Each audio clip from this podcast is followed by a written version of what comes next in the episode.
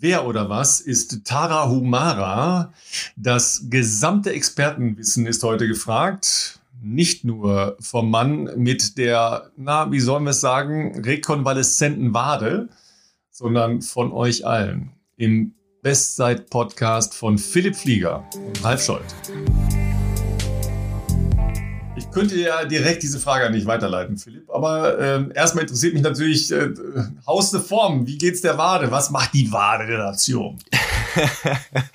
Ralf, es ist schön, dich zu sehen. Es ist äh, die Frage, die mir wahrscheinlich die letzten Wochen am häufigsten gestellt wird und die ich mir auch ähm, am häufigsten stelle. Es ist schon anstrengend fast, dass man sich tatsächlich nur mit einem, äh, wie soll ich sagen, äh, einem Gliedmaße des Körpers so intensiv beschäftigen muss. Das war früher anders, weißt du, früher da konnte man einfach Sport treiben, ohne dass man äh, zu sehr in seinen Körper reinhören musste. Da war man maximal einfach ein bisschen erschöpft danach. Und heute ist es so, so eine. Weiß nicht, ich glaube, das ist, ich glaube, das ist immer so eine Verklärung, ja, weil ich höre ja auch so von, von vielen Menschen so aus meinem äh, sozialen Umfeld, ja, ach ey, sonst konnte ich in den Wald gehen und da habe ich überhaupt nichts gespürt und so die subtrahieren das alles. Ja, weil du hattest doch auch schon ein paar sehr langwierige Verletzungen. Du warst jetzt länger nicht verletzt. Deshalb ist das natürlich in der momentanen Aufnahme so, dass man denkt, oh mein Gott, ich werde alt und gebrechlich und alles fällt auseinander und so weiter. Ja, aber ähm, ich glaube, man vergisst es nur gerne wieder, ja, und denkt so, ach, das war alles, alles so toll damals. Ja, ich, äh, ich glaube, ich hatte schon früher mal Schmerzen. Das ist natürlich richtig. Also ich habe auch schon die eine oder andere längerwierige Geschichte in der Vergangenheit hinter mir. Und ähm, vielleicht war ich die letzten Jahre auch ein bisschen zu verwöhnt, dass ich wirklich nichts nichts ganz Großes, nichts Ernstes mehr hatte, was mich jetzt irgendwie mehrere Wochen oder Monate beschäftigt hat. Das ist in, ähm, ja, trotzdem in meinem Alter als Leistungssportler, jetzt nicht, dass ich jetzt, ich will es gar nicht in die Richtung mit, dass ich zu alt bin, aber ist das ja eigentlich eher ein Privileg sogar. Es gibt ja doch viele Leute, die in dem Alter sind und halt irgendeine Altlast, sag ich jetzt mal, wirklich konstant schon mit sich schleppen und das ist immer so ein bisschen ein, ich nenne jetzt keine Namen, aber ich kenne natürlich auch Kollegen, die ein Ding haben, wo, wo sie immer beschäftigt, wo nie so ein richtiges, schmerzfreies Laufen mehr möglich ist und man immer so ein bisschen am, am, am gucken ist, dass einfach dieser Brandherd nicht größer wird. Da, da, da ableiten muss ich natürlich sagen, da war ich in der Vergangenheit verwöhnt. Ich habe auch schon ein paar größere Sachen gehabt, auch ein paar ähm, OPs, die zum Glück schon, schon länger zurückliegen und ich dachte, manche Sachen gut, gut verheilt sind. In der Konstellation mit der Wade haben wir jetzt schon ein paar, ja, man in, analysiert ja sehr intensiv auch ein paar, ja, vielleicht sagen wir mal ein paar Altlasten gefunden, die der Körper äh, lange Zeit offensichtlich ganz gut wegkompensiert hat, aber vielleicht, dass dann halt so diese, diese, diese Geschichte mit der Wade Anfang des Jahres ähm, mit diesem Muskelbündelriss und der damit verbundenen Zwangspause von drei, vier Wochen ähm, vielleicht so eine gewisse Altlast, die beim rechten Fuß vor allem war, weil der ist schon, ähm, schon mal ziemlich kaputt gewesen vor, schon lange, lange her, zehn Jahre fast. Ähm, hat da ein bisschen was aus der Balance gebracht. Ähm, denn es ist schon ungewöhnlich, dass wir in dieser kurzen Zeit, in der ich jetzt da, sagen wir mal, ja, das eine Bein nicht so gut belasten konnte und auch äh, sportlich pausieren musste, dass da so viel ähm, Muskulatur, äh, das ist optisch erkennbar, aber auch über Krafttests, die wir natürlich jetzt auch äh, regelmäßig durchführen, dass da so viel verloren gegangen ist und zu so einer Disbalance geführt haben zwischen rechts und links, fand ich jetzt schon zunächst mal überraschend. Aber das kann halt auch einfach sein, dass durch diese, durch diese eine Geschichte und ähm, da das, das aus den Fugen geraten ist. Und das ist sowas, wo wir es halt gerade sehr viel nacharbeiten. Also wie gesagt, es vergeht im Prinzip kein Tag, an dem ich nicht irgendwie beim Physio oder bei einem Arzt bin. Und äh, das, das, also ist ja erstmal grundsätzlich schön, dass man die Möglichkeiten hat und so, ähm, ja, treue, treue Gefährten an der Seite, die da auch natürlich alle Energie reinlegen und das Beste da rausholen wollen. Aber da müssen wir jetzt nicht lange drum rumreden. Ich meine, wir haben da jetzt einfach dieses früher sehr viel mehr Zeit und Energie in, in ja, in Themen äh, Rekonvaleszenz und Gesunderhaltung äh, stecken müssen statt ins Training. Das sieht jetzt momentan wirklich nicht so gut aus und ich denke, ich muss mir auch am Wochenende mal da nochmal ähm, mich bisschen, bisschen mehr in mich gehen, ob das alles noch Sinn macht für die nächsten vier Wochen, weil ähm, ja, viel Formaufbau ist nicht. Ich meine, ich kann vier Minuten laufen und ich bin gerade sehr froh und glücklich und dankbar, dass ich laufen darf. Heute Morgen sogar im, im Regen und ich habe mich trotzdem gut gefühlt, weil heute Morgen mal beim Laufen nicht so viel wehgetan hat, aber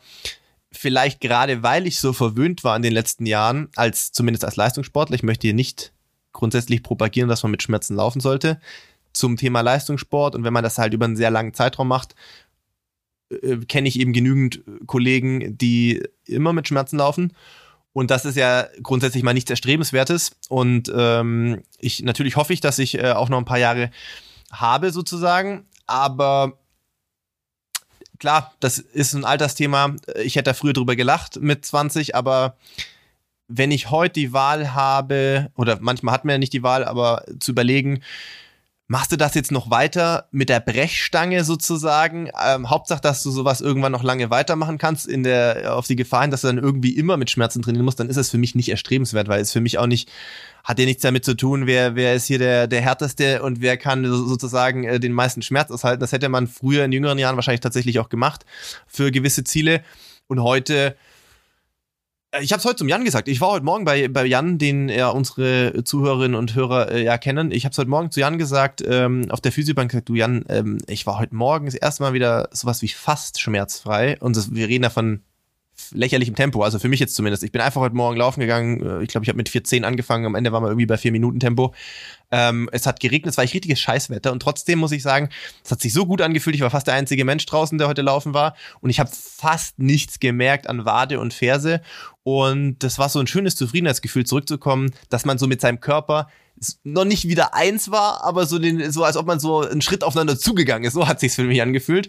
Und ähm, ja, muss also, mal gucken. Auf, jetzt, ich muss jetzt, muss jetzt an, an verschiedenen Stellen mal eingreifen. Ja? Ich, ich relativiere ja gerne. Ne? Ja.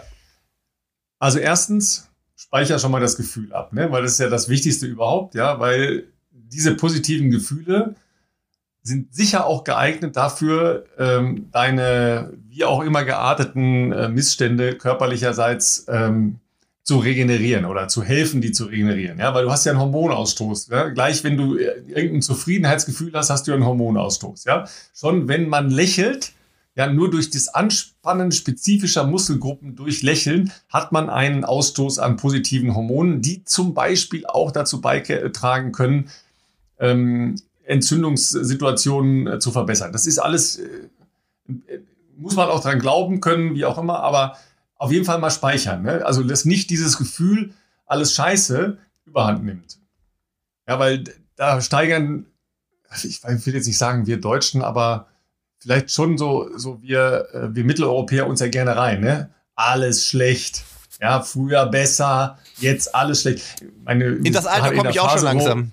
Wo, ja, ich bin wirklich drauf und dran, häufiger, und das habe ich nicht oft, ne? ich will nicht, nicht, nicht sagen, habe ich noch nie gehabt, sondern das habe ich nicht oft, dass ich wirklich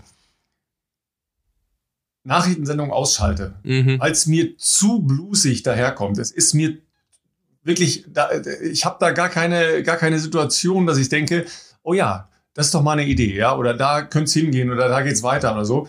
Ja, äh, die Beispiele sind alle so tief depressiv, ja, alle Kinder leiden ganz furchtbar und alle Menschen leiden ganz furchtbar. Wir müssen gar nicht diskutieren. Pandemie heißt Pandemie, weil sehr, sehr viele Menschen davon betroffen sind. Milliarden im Zweifel auf der ganzen Welt. So, Jetzt können wir mit Problemlagen, und wir haben es hier mit einer schwierigen Problemlage zu tun, so umgehen, dass wir sagen, okay, alles ist schlecht, oder wir können die positiven Dinge. Ja, wir, wir sind Chancensucher, haben wir irgendwann mal äh, festgestellt, Stimmt. also Philipp und ich.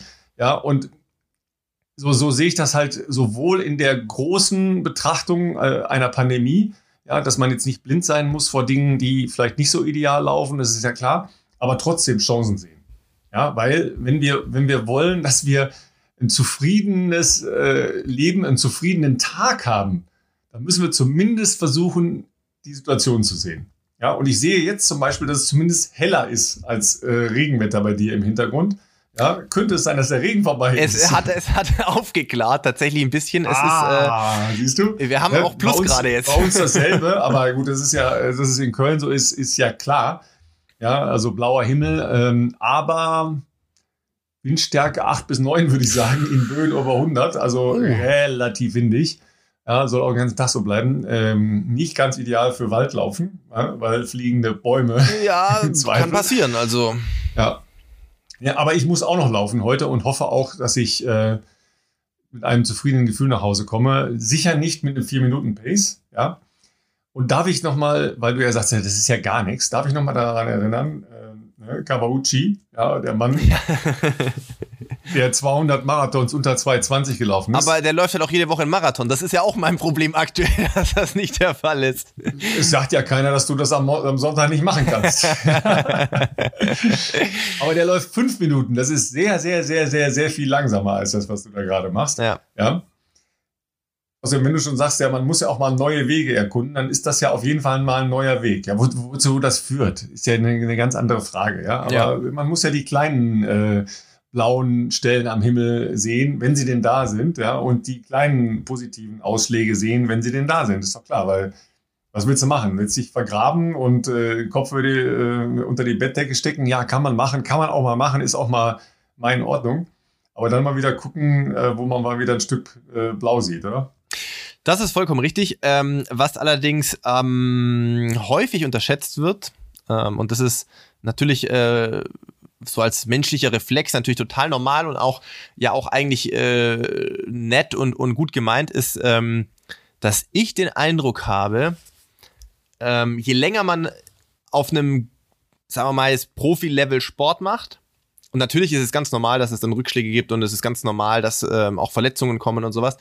Und, äh, und ich glaube auch, dass du nämlich äh, vorhin auch recht gehabt, man verdrängt vieles von dem, was man, ähm, oder vergisst, sagen wir mal eher vergisst es. Verdrängen ist ein aktiver Prozess, ich würde sagen, vergisst es, wie äh, durch, durch was für äh, Schwierigkeiten man sich da vielleicht auch schon zurückgekämpft hat. Aber ich habe schon das Gefühl, mit jedem Mal mehr wird's immer schwerer. Und das ist genau das andere. Die meisten Leute sagen ja, ähm, du hast dich schon aus so vielem zurückgekämpft in der Intention, es geht ja immer leichter, weil der Weg ist bekannt. Es ist genau unterschiedlich, äh, genau das Gegenteil ist der Fall eigentlich. Vor allem, je besser du irgendwann mal bist, desto schwerer wird es ja, wenn du eine längere Pause oder Verletzungspause oder was auch immer hast, sich an diesem Niveau wieder an, also dahin zu entwickeln. Und das habe ich schon das Gefühl, zumindest jetzt letzte, in der letzten Zeit, wo, wo man halt sehr viel mehr sich nicht mit Training und, und, und sportlicher Entwicklung befassen konnte, sag ich jetzt mal, äh, so wie man das vielleicht gewohnt war sondern eher mit ähm, ja, Scherbenhaufen zusammenkehren und äh, gefühlt versuchen wieder an einen, an einen überhaupt mal einen gesunden, äh, ja, gesunden Körper hinzubekommen oder einen starken Körper auch hinzubekommen. Da habe ich schon das Gefühl gehabt, boah, kostet mich gefühlt gerade so viel mehr Energie, als wenn ich 200 Kilometer Wochen trainieren müsste. Weil das natürlich eine, also es klingt sehr romantisch, aber eine rein positive ähm, Beschäftigung ist. Natürlich ist nicht jeder Tag äh, super und es gibt auch viele Trainingseinheiten, die tun weh, aber du spürst ja von, nicht von Tag zu Tag, aber vielleicht von zwei, drei Tagesblöcken zum nächsten zwei, drei Tagesblock, es passiert ja was mit deinem Körper, es geht in eine richtige Richtung. Dann ist, äh, glaube ich, so diese, wie soll ich sagen, diese Spirale natürlich aufsteigen. Natürlich bist du dann bereit, auch dafür zu leiden und sehr hart zu trainieren, weil du ja merkst, es geht voll voran. Genau was letztes Jahr bei mir eigentlich der Fall war. Wenn du jetzt aber ständig nur damit beschäftigt bist, an fünf Stellen rumzudoktern zu gucken, gestern wieder mal ein MRT gemacht zur Kontrolle, andere Baustellen angeguckt. Du hast das Gefühl, du versuchst so viele Puzzleteile gerade überhaupt mal zu finden und wieder zusammenzusetzen zu einem Ganzen. Das finde ich gerade so viel anstrengender als das, was man sonst eigentlich als Sportler macht, nämlich einfach hart trainieren. Ja, dir fehlen halt äh, diese beiden anderen äh, Trainingsformen, äh, Schwimmen und Radfahren, weil dann könntest du es darauf verlagern. Könnte man das ein bisschen ausgleichen, ja. Hab ich, genau, weil, weil wir ja, weil wir uns ja heute ähm, auf eine weitere, äh, wie soll ich sagen, Entdeckungsreise begeben wollen, nämlich ähm, in Richtung einer anderen Laufkultur. Wir haben ja auf Japan geschaut beim letzten Mal, ähm, hat übrigens äh, bei euch zu Hause für viel Anklang gesorgt, also für viel Interesse, weil das äh, ja wirklich eine ganz andere Herangehensweise ist wollen wir uns heute nach äh, der Anregung äh, eines Hörers mit Mexiko beschäftigen. Und ich habe das Gefühl, dass es auch da die ein oder andere, äh, zumindest ähm, mal spannende Anekdote gibt. Ähm, und ich nehme es vorweg, es hat sogar mit Triathlon zu tun. Ja, und ähm, sogar mit Ironman-Triathlon zu tun. Also mit ne, der, der soll ich jetzt sagen, edelsten Form, nein, der wahnsinnigsten Form des Triathlonsports. ja, ähm, und weil, weil du das eben gesagt hast mit dem, mit dem, äh, mit dem Mindset, ja, mit dem, mit dem Kopf, ja, was, was macht der eigentlich mit mir?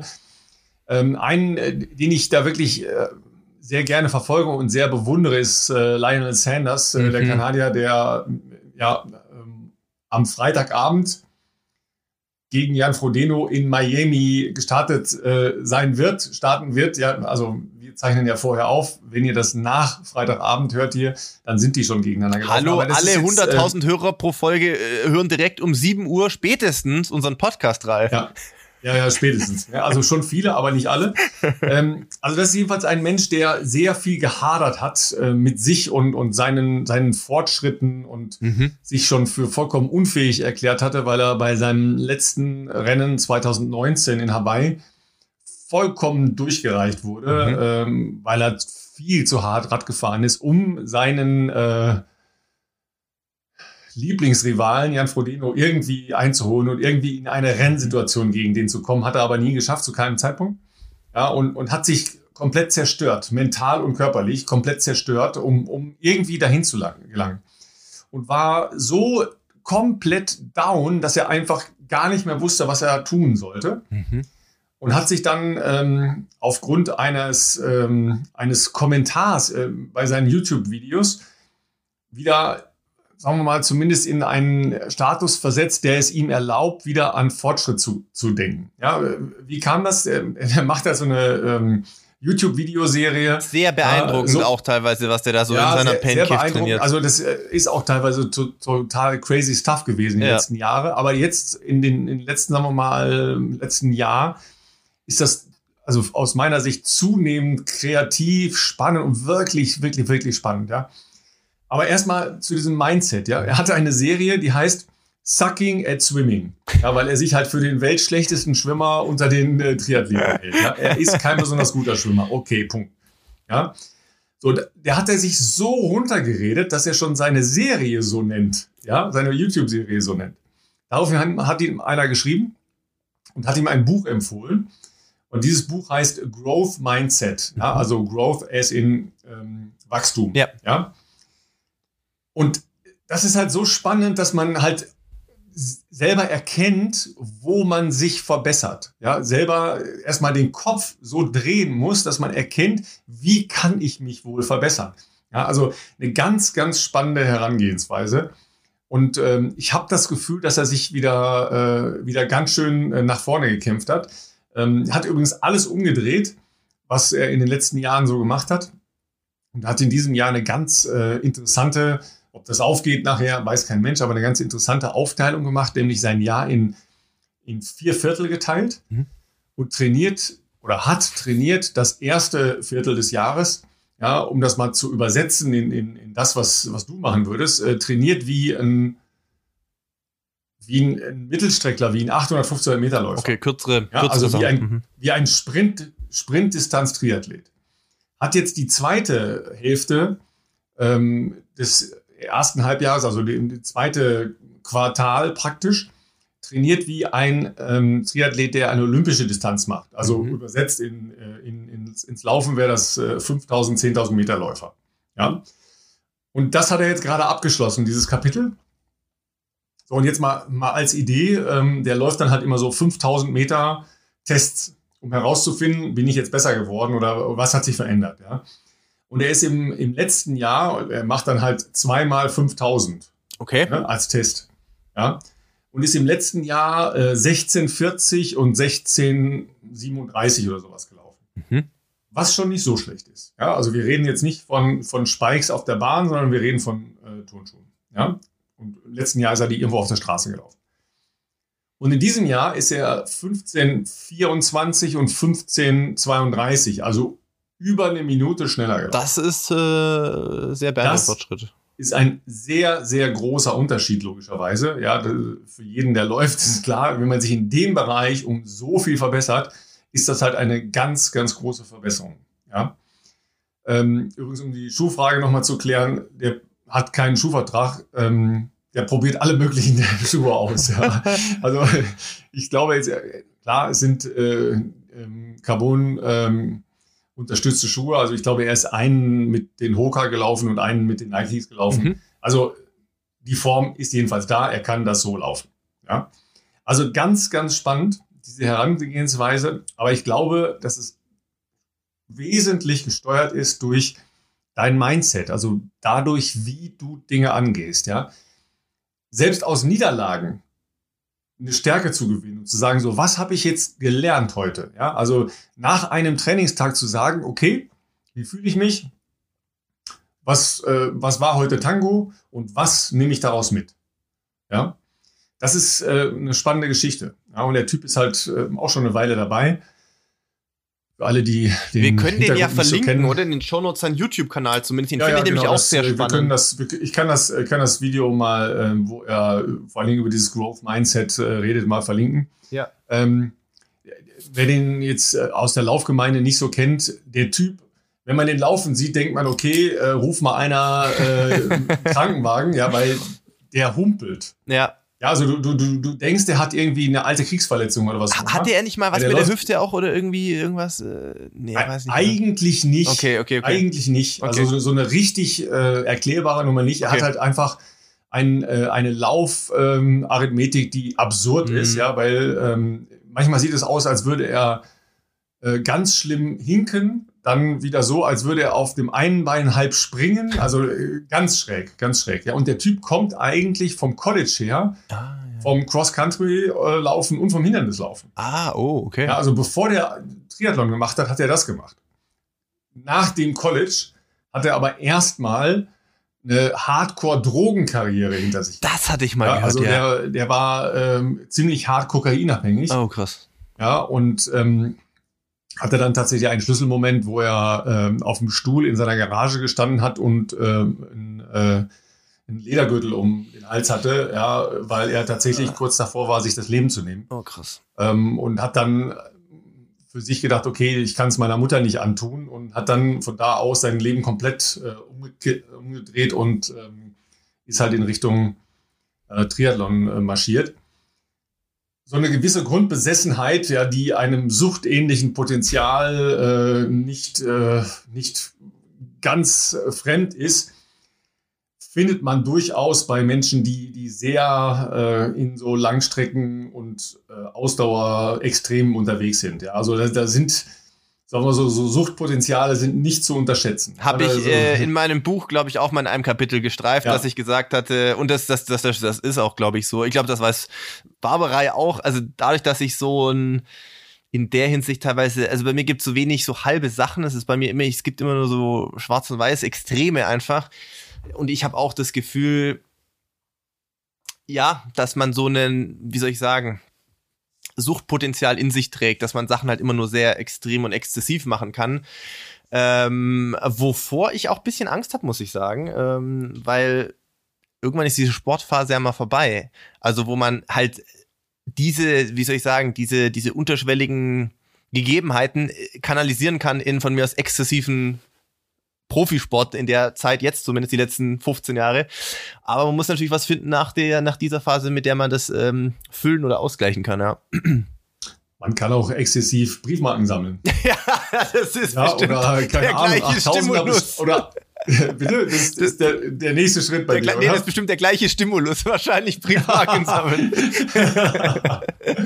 ja, man kann auch äh, Bergsteigen gehen oder äh, keine Ahnung, Tieftauchen oder Es Ja, muss, glaube ich, mit was mit äh, Endorphinen verbunden sein. Also Endorphinen, das, das ist ja jetzt kein, äh, kein Geheimnis und, und äh, ist ja auch jetzt ernst gemeint. Also ich glaube, ähm, das hat ja schon äh, auf jeden Fall, wie du sagst, das hat ja im Körper, haben Endorphine logischerweise sehr viel positive Wirkung, aber hat auch einen gewissen Drogencharakter in dem Sinne, dass es natürlich ähm, sich so gut anfühlt, dass man das halt häufiger haben möchte. Und natürlich ist Sport eine in dem Fall gute Möglichkeit, dass man äh, dem vielleicht auch so nachkommen kann. Das Problem ist natürlich, wie bei vielen ähm, Drogenabhängigen, ohne dass ich da jetzt äh, aus eigener Erfahrung groß mitreden könnte, aber ähm, man muss ja, um die gleiche Wirkung zu erzielen, ähm, immer mehr als, also jetzt als Drogenabhängige logischerweise immer mehr Substanz konsumieren. Als Läufer ist bei mir jetzt schon so das Limit, glaube ich, was man an sportliche Aktivität reinstecken kann, schon ziemlich ausgereizt, glaube ich.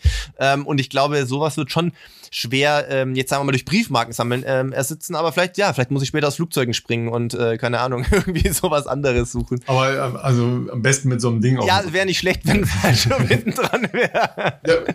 Ist das überhaupt was, was du dir vorstellen kannst? Also jetzt mal, äh, Nee, jetzt das, direkt das, das, Thema, das war jetzt was Abstraktes. Also das, also äh, da, also mein Bruder hat das, glaube ich, sich zum 18. Geburtstag von meinen Eltern schenken lassen. Ähm, und ich bin ex, also ich, ich, was ich ganz gerne früher gemacht habe, natürlich in jüngeren Jahren, da hat man jetzt in letzter Zeit ja auch nicht so die, die Gelegenheit dazu gehabt. Also alles, was extrem ist in so Freizeitparks, Achterbahn, Freefall Tower, sowas fand ich alles geil. Witzig ist aber trotzdem, dass ich zum Beispiel so ein Bungee-Jumping-Ding oder aus dem Flugzeug springen da ist bei mir irgendwie trotzdem habe ich nicht so ein gutes Gefühl bei. Also ich weiß auch nicht, es ist das rational nicht zu erklären, aber da habe ich eine gewisse Hemmschwelle. Aber vielleicht muss man die auch mal auch mal überwinden. Äh, also muss sicher nicht. Ja, ähm, ja man also die. Die ganzen, diese ganzen Achterbahns und Freefalls und sowas finde ich auch super. Ja. Ja, wenn ich unten davor stehe und gucke, wie meine also. Frauen da hochgehen. also ich habe da gar keinen Vertrag mit. Ist genau andersrum ja. bei uns. Also bei Barbara ist es genau gleich wie bei dir. Die, die sagt auch, ja, mach was du, also viel Spaß, aber. nee, also null, aber null Vertrag. Ähm, und äh, also die Mädels machen das. Äh, meine Große auch nicht, aber die, die Kleine und Mary, die machen das. Und naja, ich sage auch immer, ja, wer es braucht. Ja, aber erzählt mir nachher nicht, euch sei schlecht. Ja? Und warum ihr jetzt vorher diesen roten Apfel und den Pop, das Popcorn essen oh, müsst, ja. I don't know. Ja, das ist euer Problem. Ja, bitte nicht jammern nachher. Das ist alles gut. Ja, aber deshalb, äh, das kommt bei mir gar nicht vor. Ähm, Bungee-Jumpen ist für mich ganz weit weg.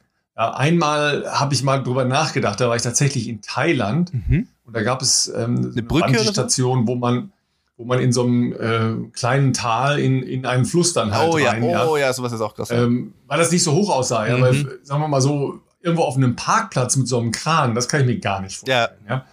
Aber sagen wir mal in so einem, so einem Urlaubsmoment lauschig und so, also das, das war mal einmal die Situation, wo ich drüber nachgedacht habe, als aber dann auch wieder verworfen habe.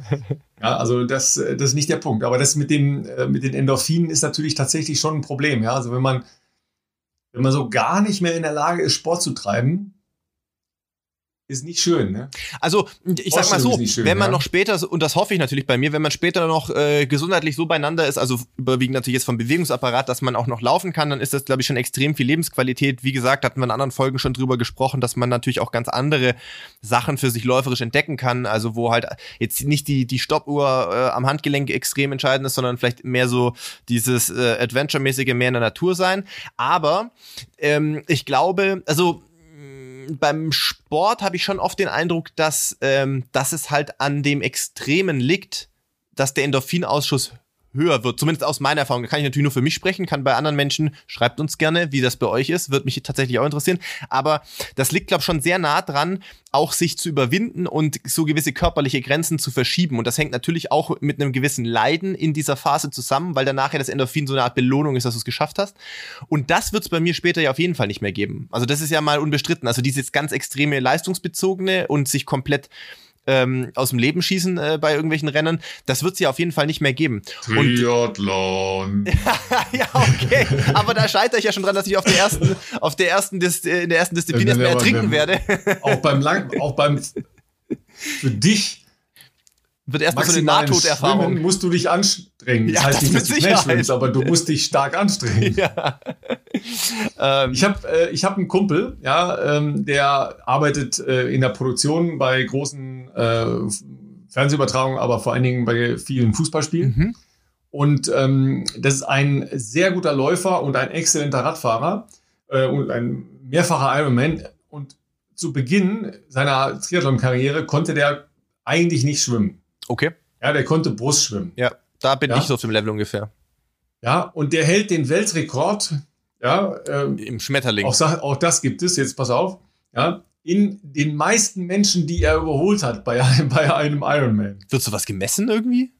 Es wird gemessen. Wie messen ja, wird alles gemessen? Ja, also ist ja auch nicht so schwierig, weil du, der kommt halt kurz vorm Cut hinten raus, weil er Brust schwimmt. Ah, wirklich? Ja? Im, oh. Geht das also mit jetzt dem Neo? Nicht, jetzt nicht mehr, aber er schwimmt immer noch schlecht. Oh, okay. ja, aber da zu den Anfangszeiten ist er Brust geschwommen. Okay, krass. Schwimmbad 3,8 Kilometer Brust, da platzen dir die Arme. Das ist Wahnsinn. Sagen, ich bin mal also, Kilometer vielleicht geschwommen, würde, aber. Ich würde nicht, würde definitiv nicht ankommen. Ja, definitiv. Also erstmal das Schwimmen zu können, ist schon ein Punkt. Ja, absolut. Und dann ist er aufs Rad und dann, äh, dann ne, von wegen Endorphine, ja. Er weiß ja, dass er nicht gut schwimmt. Ja, so ähnlich, so ähnlich wie Sanders, ja, sucking at swimming. Aber er weiß auch, danach wird er die gesamte Strecke bis ins Ziel nur Menschen überholen. Okay, das ist natürlich schon ein befriedigendes Gefühl. Ja, das ist, das ist halt schon auch geil, ja. Und ich glaube, irgendwas so um die 1600 oder 1700 Leute hat er dann überholt. Wahnsinn, okay, krass. Ja, und so, das heißt, du fährst fährst und läufst die ganze Zeit an Leuten vorbei. Mhm. Stundenlang. Mhm. Das muss ich mal überlegen. Stundenlang dieses Gefühl. Ja, ich, hallo, ich komme jetzt hier, bin schneller als wie du. Ja, und das ist jetzt auch nicht so schlecht. Gut, die, die ersten zwei Stunden sind ein bisschen, bisschen zäh. Ich wollte gerade sagen, bis du halt aus dem Wasser mal raus bist, ist halt Um mal vorsichtig zu sagen, die sind ein bisschen zäh, die ersten zwei Stunden. Aber danach ist das dann schon ein großer Spaß. Krass. Sag mal, wo wir gerade bei äh, diesen besonderen ähm, Langstrecken, ähm, wie soll ich sagen, Herausforderungen, Qualitäten und äh, Späßen sind, wollen wir den kleinen Exkurs nach Mexiko mal eben Ich machen? bin gespannt. Also wir haben das vielleicht als Einordnung äh, für unsere äh, Zuhörerschaft. Äh, es war auf Instagram, meine ich. Da gab es ja auch noch äh, unter dem Beitrag zur letzten Folge ähm, ein, zwei Nachfragen. Erstmal zu Japan. Ich glaube, es ging um den Trainer, hattest du ja auch aufgelöst dann, äh, über den Ja. wir gesprochen hatten, nochmal den Namen. Aber es gab auch äh, Fragen zum Thema Mexiko und wie das mit der Laufkultur äh, dort so ist. Und da hat Ralf tatsächlich die Zeit genutzt und recherchiert und jetzt bin ich aber auch gespannt, was er da zutage gefördert hat. Mir, das kann ich erstmal vielleicht schon vorwegnehmen, ich, also Mexiko ist mir ein Begriff, weil es natürlich äh, große Teile des Landes sehr hoch liegen und dadurch natürlich auch für Höhentraining geeignet ist. Ansonsten war es das ungefähr mit meinem Wissen über Mexiko und Laufkultur. Ich weiß, dass früher ähm, viele Athleten da auch durchaus aus Deutschland, ich glaube vor allem aus der DDR, auch hingeflogen sind zu, zum Höhentraining äh, auch. Und ähm, inzwischen immer noch die GEA, glaube ich auch. Also ich glaube, Christopher Linke und so, die waren da auch schon häufiger mal. Und Ja, Gehen ist ja auch ähm, ein, ähm, ein Wettbewerb der Leichtathletik, der in Mexiko ähm, einen hohen Stellenwert hat. Absolut, da gibt's immer wieder sehr gute Athleten und Athletinnen. Ich überlege gerade noch, wen, wen habe ich denn? Ich habe letztes Jahr erst noch jemanden getroffen, der meinte, er war da. Ach ja, der- Erstmal der- der mir- Norweger. Erstmal sagst du mir jetzt äh, mal mindestens einen äh, berühmten mexikanischen Läufer. Da kenne ich nur die natürlich aus der jüngeren Vergangenheit. Deswegen, ähm, ich, mir fällt aus dem Stegreif nur Juan Luis Barrios ein, der wahrscheinlich immer noch aktiv ist. Der dürfte ein paar Jährchen älter sein als ich. Aber der vor allem, ich würde mal sagen, so vor boah, fünf, sechs, sieben Jahren ähm, sehr gute 10.000 Meter Zeiten gelaufen ist. Also im 27er-Bereich, meine ich. Äh, vielleicht sogar Liebe 27. weiß ich. Zuhörerinnen und Zuhörer, wollen wir jetzt Philipp Flieger sich weiter tief ins Nirvana reden lassen oder soll ich direkt eingreifen? Ist ja, der ist doch Antworten Sie Mexikaner, an oder? dieser Stelle mit einem Pfiff. Ist kein Mexikaner? Juan Luis Barrios? Also erstmal heißt äh, zumindest der Barrios, der im Laufkreisen irgendwas kann, Arturo. Ja? Echt? Okay, okay, okay. Und okay. Arturo ist zwei Jahre älter als wie ich. Also nicht mehr ganz dein Alter. Jetzt muss ich aber, äh, während der Ralf hier, äh, muss ich mal kurz hier gleich mal bei am Handy nochmal nachschauen. Also mit, Arturo Barrios beschäftigen wir uns gleich. Hier, Philipp äh, hier, recherchiert hier, mal. hier, ich zeig vor- das mal in die Luis Kamera rein. Barrios. Ah, verstehe, ja. der ist Jahrgang Ne? äh, 83, also ein bisschen älter, ja. Aber jetzt gucken wir mal, was der konnte. Nicht, dass ich jetzt den kompletten Ja. Erzählt habe, aber gut, der ist jetzt vielleicht nicht so bekannt, aber sieben, 27, 28, ach, äh, Das ist 2012, nicht so langsam. Wageningen. Deswegen- Ja, du bist, äh, du bist rehab, äh, rehat, rehabiliert. ja. ähm, auf Arturo Barrios kommen wir gleich zu sprechen, weil ich äh, Der ist wahrscheinlich direkt halt Olympiasieger oder sowas. ein sehr äh, persönliches äh, Ereignis verbinde. Okay, okay. Aber zunächst mal zu unserer Eingangsfrage. Wer oder was ist eigentlich Tarahumara?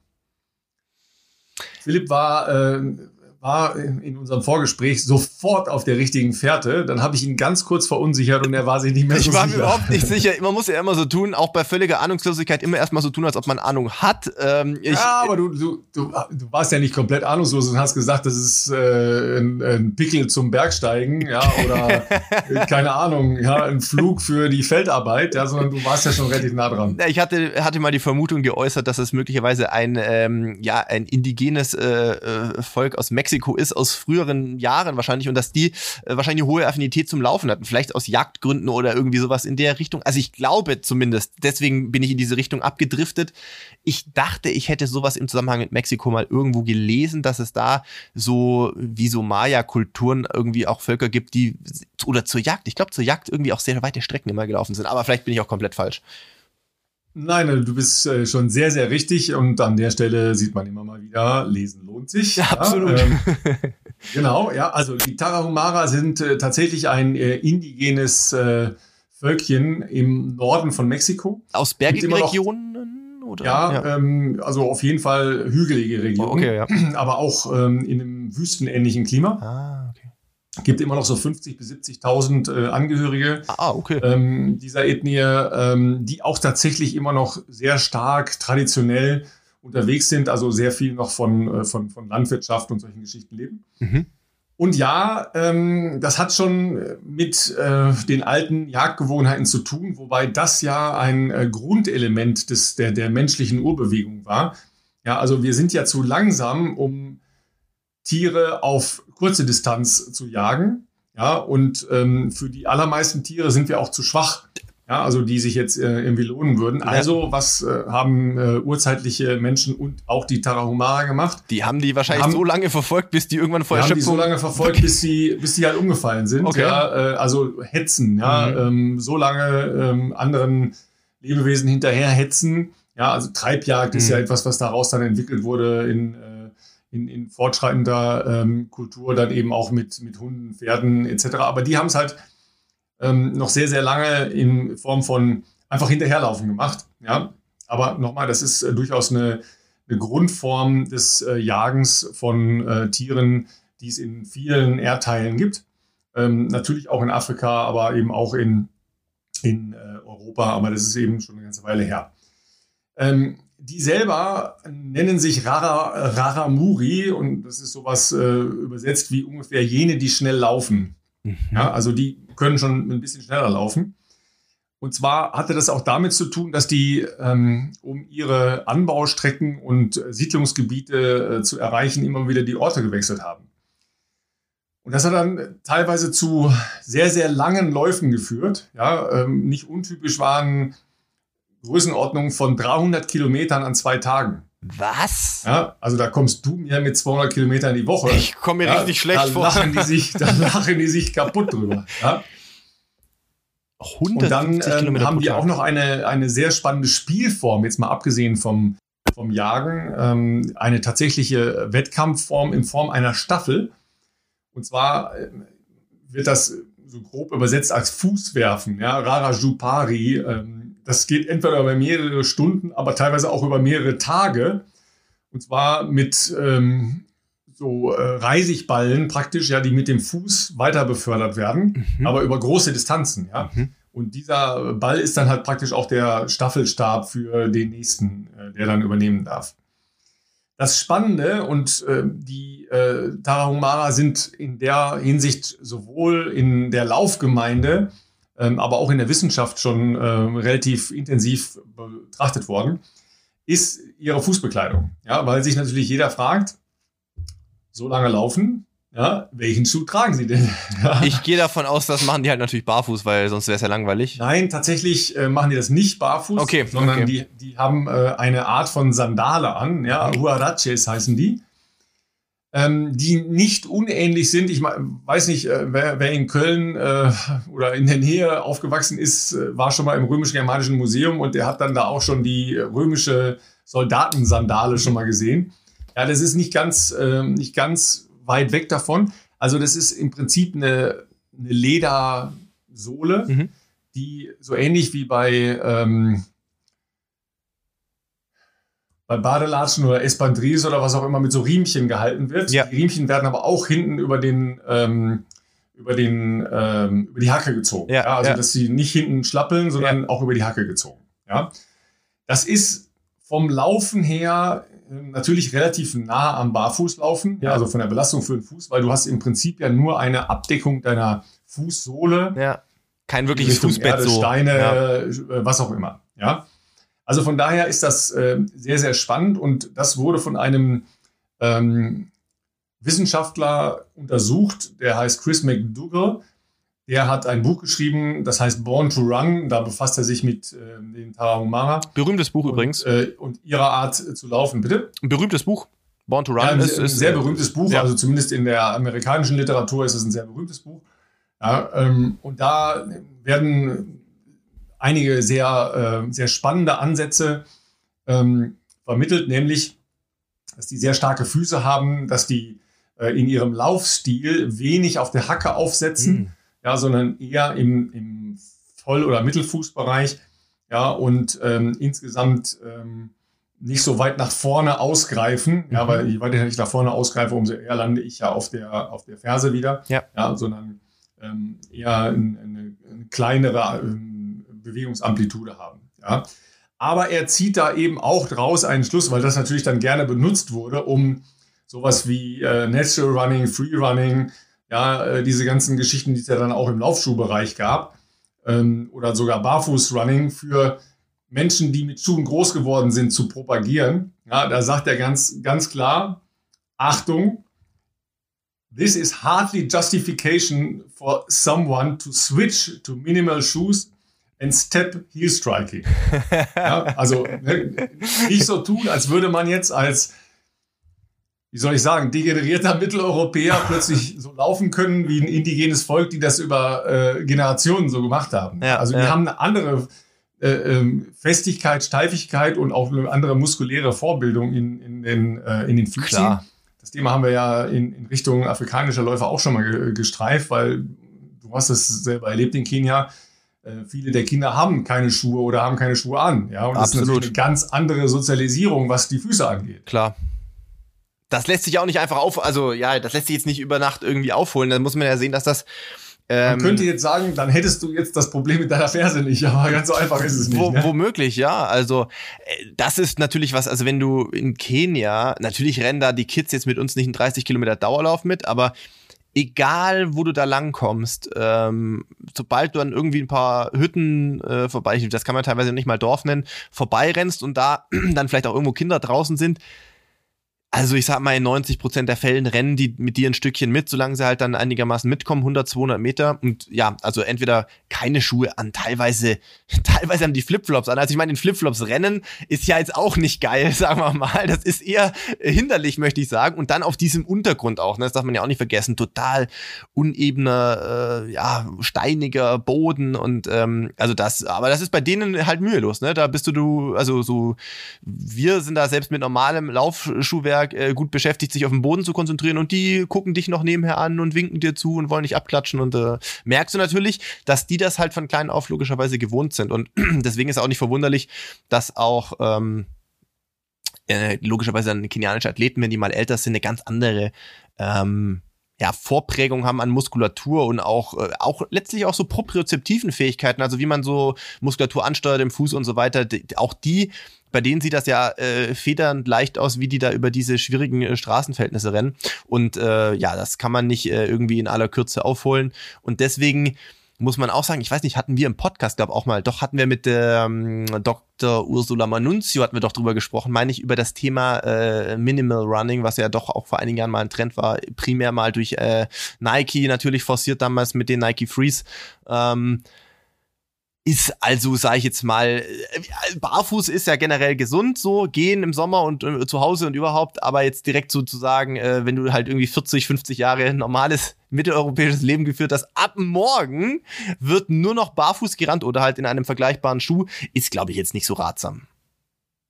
Also tatsächlich ähm, kenne ich einen, einen Cutter, ähm, der immer barfuß unterwegs ist. Mhm. Ja ähm, und, ähm, Aber schon lange, oder? Wahrscheinlich dann? Ich kenne auch einen Physio, der hat fast immer Socken an. Also, ah, okay. Ja, schon lange. Schon lange. Ja, ja, dann sind die also, natürlich der dann läuft auch draußen nur barfuß rum. Ah, krass. Ja, ähm, aber das ist ein, äh, ein langer zäher Prozess. Und ich glaube auch, ähm, gerade dann, wenn man Probleme hat mit den Füßen, mhm. sollte man damit nicht anfangen, Nein. weil dann wird es echt, äh, echt schwierig. Ne? Ja, bewegen wir uns noch ein bisschen weiter. Ähm, die Tarahumara, jetzt könnte man ja sagen, okay, das, das, das ist ja klar, eine, eine traditionelle Fortbewegungsform und so weiter geht dann irgendwann verloren oder was hat das mit, mit wettbewerbsmäßigem Laufen zu tun? Ist dann doch spannend, dass es äh, immer mal wieder so ein, so ein Crossover dann gibt. Ja, du kennst ja sicher Maria Lorena Ramirez. Na klar, das war ja, die klar. eine da, oder? Ja, also damals. Ne, Ramirez heißen sie doch alle. Ja, genau. Also, leider, äh, leider kein Hintergrund. Diese, diese, junge Dame hat 2017 für Aufsehen gesorgt und zwar ähm, stammt sie aus äh, dem äh, Völkchen der Tarahumara, als sie einen 50-Kilometer-Lauf gewonnen hat. Mhm. Ja, also Ultradistanz äh, ist logischerweise dann die Qualität, weil die, die, das ist jetzt kein Trainingsregimen, äh, das die da halt führen, sondern ähm, das ist halt etwas, was sie in ihrem Alltag integriert haben. Also die hat einen 50-Kilometer-Lauf gewonnen mhm. äh, gegen, ich glaube, sowas um die 350, 400 andere Teilnehmerinnen Ja, und da waren welche dabei, die, die wirklich trainiert waren. Keine Chance. Ja. Sieben Stunden, drei Minuten. Ja, also ähm, auch irgendwas mit Trail. Das war jetzt nicht irgendwie auf der Bahn oder Straße oder sowas. Ja, und, Habe ich anhand ähm, der Zeit fast vermutet. Ja, genau. Und das Spannende war dann das Siegerfoto, ja. Weil sie steht halt rechts und sie steht halt oben und rechts und links von ihr äh, stehen halt Läuferinnen mit Sportklamotten und, äh, und Schuhen natürlich, ja. Jetzt sag bitte nicht, dass die da halt in Jeans da stand oder irgendwie sowas. Nein, nicht in Jeans, sondern mit einem Rock. Okay. Sie hatte ein T-Shirt ein T-Shirt an, einen, einen normalen, mittellangen, äh, gemusterten Rock. Okay. Und halt die Huarachis, also diese Sandalen. Die ist da wirklich mit äh, 2017? Ja. Okay. Ja. Und hat den Lauf gewonnen. Das ist abgefahren. Ja. 6000 Pesos gewonnen. Etwa 300 Euro. Ja, aber Crazy, ne? also Respekt, ja? vor allem gerade vor dem Hintergrund, dass das deshalb, ja offensichtlich deshalb, nicht flach war. Weil dieses Buch Born to Run ähm, durchaus äh, ja, populär war, das ist ein paar, ein paar Jahre früher entschieden. Ich meine sowas um die 2014. Ich, mm, ich, könnte äh, sein. Täusche. Ähm, hat dieses, äh, dieses Siegerfoto dann nochmal Aufsehen erregt, ja, weil Maria Lorena Ramirez da mit einem Rock stand. Ja, und es war jetzt nicht schon umgezogen und mit dem Rock da gestanden, sondern sie kam direkt von, von der Ziellinie. Ja, also ganz, ganz cool. Abgefahren, ja. Aber jetzt musst du mich noch aufklären, Arturo Barrios, wer war das ja, pass denn auf, jetzt? Noch, noch eine Kleinigkeit, äh, weil 50 Kilometer war ja der Distanzer, das äh, fiel mir jetzt nochmal auf, weil Anfang der Woche hat Desiree Linden, ja, eine der äh, erfolgreichsten Marathonläuferinnen der letzten Jahre, ähm, die nicht geschafft hat, sich für Olympische Spiele zu qualifizieren, ja, Wink mit dem Zaunfall, wink mit dem Zaunfall, ja. ja. Hat jetzt angekündigt, dass sie den Weltrekord über 50 Kilometer angreift, weil sie sagt, 50 Kilometer ist das neue Marathon. Das war mir auch schon aufgefallen. Muss ich auch dringend mal machen. Kann man so sehen, ja. das habe ich auch ja, auf Twitter da, gesehen. Ja, genau. Ne? Äh, und dann äh, sagt man ja gleich mal, Sekunde mal, weiß ich noch, ob der Weltrekord über äh, 50 Kilometer, bist du schon mal so weit gelaufen überhaupt? Nein. Was war das weiteste, was bis jetzt gelaufen ist? Äh, Im Training mal 45, aber ja, also wir wollten mal so einen Überdistanzlauf äh, machen.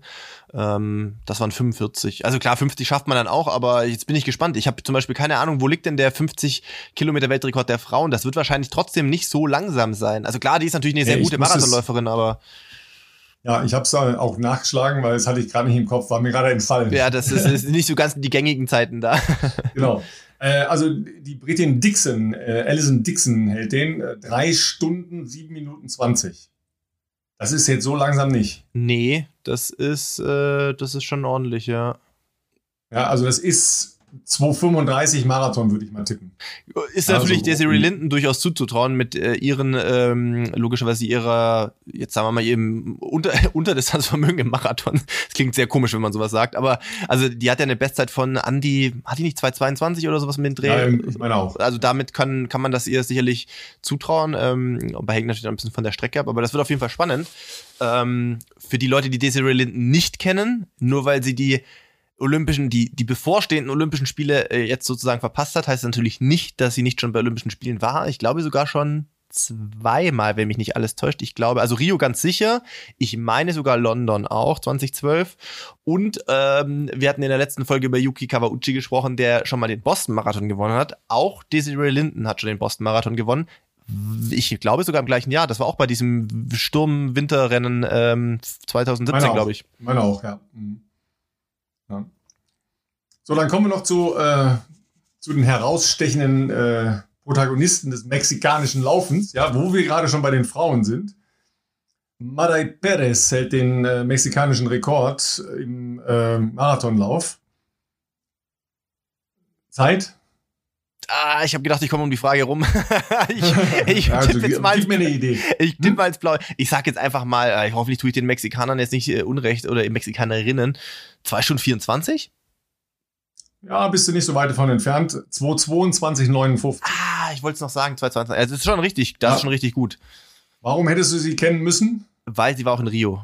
Nein, Ach, zweimal in Hamburg gelaufen. Ah, okay. In einem Jahr, wo ich auch da war oder viel früher? Ja, das habe ich jetzt tatsächlich nicht auf dem Schirm. Ich glaube nicht. Ich war 18, ich 18 war ich da damals. Ja. Nee, ich meine, ich meine, sie wäre 16 und 14 da gewesen. Aber ich bin ah, okay. ganz sicher. Okay, cool. Okay. Ja, aber zweimal Hamburg gelaufen, also ne, da schon auf jeden Fall der Anknüpfungspunkt. Ja. So, weil, weil wir bei den Barriosen waren, ne? Arturo Barrios, Lauflegende aus äh, Mexiko. Ich bin gespannt, was jetzt kommt, weil der ist ja so viel bekannter als Juan Luis Barrios. Das bin ich sehr gespannt. Jetzt kommt bestimmt sowas wie Olympiasieger in, in irgendwas, Marathon vielleicht oder so.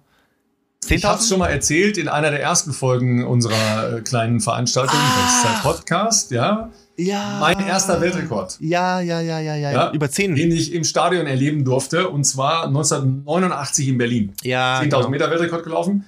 Ja, Arturo Barrios, damals 27.08.23. Oh, krass. Okay, krass. Ja, das ist übrigens schnell. Ja, vor allem zur damaligen Zeit ist es ja dann doch nochmal was anderes wie dann Ja. 30 Jahre später. Das darf man auch nicht vergessen. Ja. Ja. Wer hat seinen äh, Rekord gebrochen? Neun, Richtig, acht. Haile Gebre Selassie. Ah, wow, okay. Aber sehr viel später. Das Sehr war viel ja dann erst in Hengelo wahrscheinlich irgendwie Ja. gefühlt fünf Jahre später oder so. 16. War das 2000, äh, warte mal, 16, 89 hast du gesagt? Ja. Boah, krass, 2005, okay, krass. Ja. Überleg mal, wie lange der den Weltrekord gehalten Das, hat. äh, Ganz crazy. Ja, in Berlin aufgestellt beim ISTA. Ist das, ja, wow. Ja, und der hielt übrigens auch den Stundenweltrekord, den hat er 1991 aufgestellt. Hat der den von Ja. Hermans abgenommen? Bist du nicht so weit von entfernt. Da war noch jemand dazwischen. 21.101 Meter. Hat er geschafft? Mhm. Das ist, äh, ah, 21, boah, krass, okay, das ist ja, wow. Das ist genau 60 Minuten, ja, genau, 60, äh, Quatsch. Das ist natürlich in einer Stunde, das sind 60 Minuten, aber das ist Ja. äh, natürlich ein Tatsächlich war Halbmarathon. er, war er der Erste, der on the way zu diesem Stundenweltrekord den, äh, die Halbmarathon unter einer Stunde gelaufen ist. Das wollte ich gerade fragen. War denn zu der damaligen Zeit, nee, da ist zu der Zeit, ist man noch nicht Halbmarathon gelaufen wahrscheinlich als reguläre Strecke. Das war noch dieses Doch, 25 doch, doch, der, Kilometer. der ist halt äh, nachher auch bei, ähm, bei den, äh, wahrscheinlich waren das so, so die ersten mit, ne? Die ersten Weil davor war doch auf Halbmarathon. 25 Kilometer, so 70er, 80er Ja, ja, Jahre ja. noch, ja. Ach krass. Das wow. waren aber äh, eigene Meisterschaften, ne? die waren jetzt nicht im, äh, im olympischen oder Ja. im Wettkampfprogramm gebracht. Ne? ja. Ähm, der hält heute noch sechs mexikanische Rekorde. Ja, angefangen von 5000 Meter. Wahnsinn. ja. Äh, Marathon-Bestzeit 208,28. Arturo Barrios. Ja, ist jetzt Trainer in Boulder, hat inzwischen die amerikanische Staatsbürgerschaft angenommen. Okay. Ist äh, Trainer in Boulder bei der US Army's World Class Athletes Program. Das ist ähm, für die Leute, die das nicht kennen. Ich kannte das bis vor, ich würde mal sagen, fünf, sechs Jahren war mir das auch nicht unbedingt ein Begriff. Also das, was man hierzulande ähm, eben als Sportfördergruppe bei der Bundeswehr sieht, ist, glaube ich, dort sowas ähnliches quasi. Und erstaunlicherweise, das wird dir aber natürlich schon längst nicht entgangen sein, ähm, haben jetzt auch bei den letzten paar Weltmeisterschaften einige dieser Athleten ähm, die USA da vertreten, die nämlich nicht selten kenianische Abstammung sind, ähm, die in diesem Programm äh, trainieren und teilnehmen. Ähm, jetzt fällt mir gerade der eine Name nicht ein. Ach Gott, wie heißt er denn jetzt? Der war wirklich, äh, ich glaube, bei war der in Doha oder war das sogar zwei Jahre zuvor? Äh, relativ gut dabei, über 10.000 auch. Also die haben da einige wirklich, äh, da gibt sogar oder gab es, ich weiß nicht, ob es bei Flowtrack noch online ist, auch mal so ein cooles Workout Wednesday Video, wo die die halt besucht haben und ähm, also sehr beeindruckende Trainingsgruppe auf jeden Fall. Ja, jedenfalls ähm, bei, bei seiner Frau, äh, die heißt Dagny, äh, musste ich ein bisschen an deine Frau denken, weil äh, die ähm, eine Kolumne schreibt für die amerikanische äh, Runners World. Okay, okay. Äh, ja, also nicht unähnlich deiner Frau und äh, eine Marathon-Bestzeit von 2,54 hat. Ach, was? Okay, das ist ja, das ist ja crazy. Also jetzt musst du noch die 208 machen, dann, sind, Ich wollte gerade sagen, du ich da. hinke, hinke halt Dann kannst, du zu, dann kannst du nach Warendorf zur Sportfördergruppe gehen. zum, zum Training. ja, ja.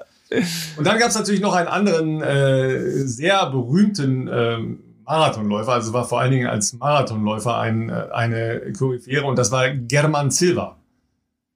Ja, Mhm. ähm, der hat in ähm, New York gewonnen und zwar 94 und 95. War Dritter in London, äh, ist in Boston seine Bestzeit gelaufen, 208,56. Aber ich meine, wenn du zweimal ähm, in New York gewinnst, dann bist du natürlich jemand im, Da- äh, im nordamerikanischen Laufsport sowieso. Dem braucht man nicht mehr über die Ähm, Zeit vorstellen dann. Ja, wobei das, ähm, das Spannende daran ähm, war, dass er aufgrund seines ersten Sieges äh, Wrong Way Silver genannt wurde, weil er, weil er beim Einbiegen äh, in den äh, Central Park Mhm. falsch abgebogen ist. Oh no.